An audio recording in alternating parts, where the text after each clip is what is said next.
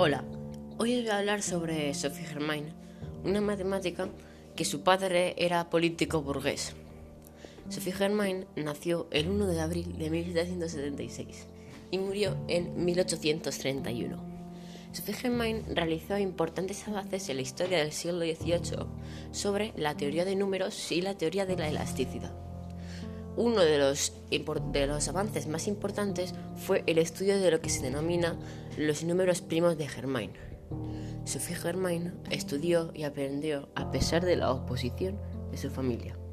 Sus saberes procedían de libros de sus padres y de correspondencia que mantuvo con otros matemáticos como Joseph Louis Lagrange, Adrien Marie Legend o Carl Friedrich Gauss.